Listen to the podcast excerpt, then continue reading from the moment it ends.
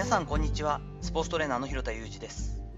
アスリートスポーツ現場でトレーニング指導をしたりスポーツ施設や現場のディレクションをしたりトレーニングやトレーナーの働き方について情報発信をしたりしています。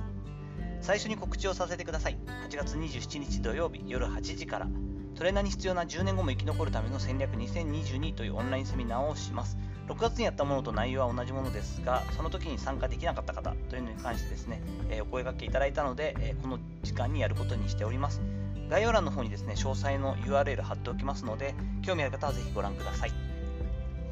本日は競技スポーツの準備期でなんとなくわかることというお話をしていきたいと思います。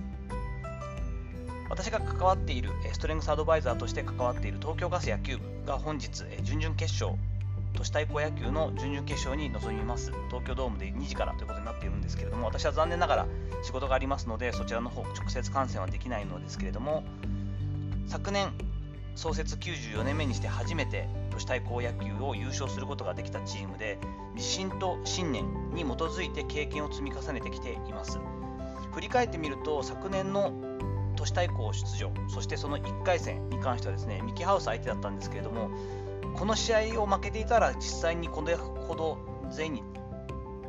自信がつくというかあのしっかりと自信に裏付けされた信念に基づく練習ができていたかというと疑問です。すごくターニングポイントっていうのはあったりするものなんですけれどももともと力のあったチームですけれどもあそこをしっかりと乗り切ることができて何とか勝ち進めることができたことによって一戦一戦確実に強くなっていくし自分たちの持っているポテンシャルというのを信じることができるようになったと思っています。このモードに入るとですね野球っていうのは結構紛れの多いスポーツで強い方が必ず勝つとは限らないんですけれども東京ガス今非常に強い状態になっていると思っています。本日の試合、東京対決ということで、JR 東日本、とても強い伝統のあるチームですから、ここが一つの山になるとは思っていますが、結果が必ず出るとは限らないのがスポーツですが、好結果が出るための準備はできているなというのを関係者として自信を持って思っています。こういった感じでですね、自分が関わっている、まあ、そして関わっていた、何らかこう直接ではないんですけれども、アドバイザー的に関わっているスポーツを考えるとですね、今、10から12ぐらいあるんですけれども、毎年ですね、確実に分かることっていうのがあるんですね。やはりそれは何かというとですね、勝ちに不思議の勝ちあり、負けに不思議の負けなしというのは本当だなということなんですね。それほど成績自体はプリシーズン、準備期の練習試合などで悪いわけじゃないんだけれども、なんとなくふわふわしているとか、浮ついてたり、なんかはっきりしない、いまいち自信になりきってないというか信念を感じられないなんかこうぼんやりしてるなっていう年のチームっていうのがあったりするんですね。でも本当関わっていたり、まあ、過去関わっていたり、えー、自分がアドバイスをさせていただいたりしてるチームだったりするんですけどもそういうチームは確実に勝ち進まないんですよね。競技スポーツチームってやっぱりこう自分たち相手よりもですね自分たちとの戦いというか自分たちがどれだけ積み重ねてきているかというかちゃんと軸があるかということの方が本当に長くというか強く勝ち進んでいくためには必要なんだなというのがよくわかる気がします。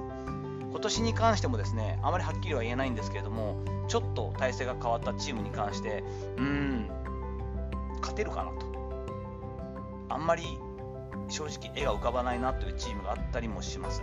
こういった感覚ってすごく大事で実際に自分が中に入っていてこの感覚を持ってしまうと絶望的な気持ちになったりするんですけれどもそうした場合っていうのは何らかねあがいて変えていかなきゃ変えていかなきゃってことになるんですけれどもこういう感覚ってまず間違いなくて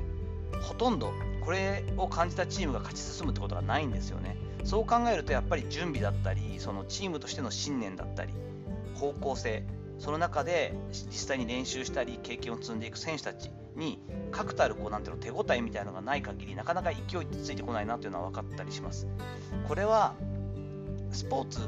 に私は関わってるんで思いますけれどもスポーツだけでなくて組織だったり会社みたいなのも同じなんじゃないかなと思うんですね。